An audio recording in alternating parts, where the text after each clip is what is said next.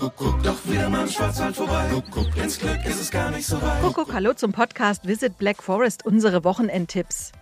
Ja, die Tage werden langsam wieder etwas kürzer und dennoch gibt es einiges zu erleben am Wochenende. Der Spätsommer ist die beste Zeit fürs Weinwandern.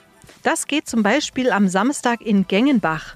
Das Weingut Simon Huber bietet eine Weinwanderung zum Gengenbacher Nolleköpfle an.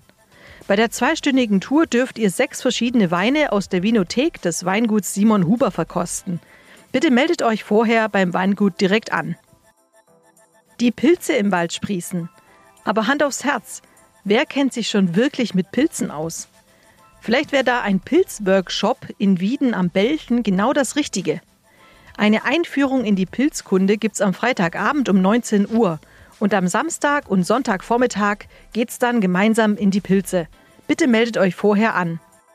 Das Gasometer in Pforzheim hat seit seiner Eröffnung in 2014 schon eine Million Besucher angelockt.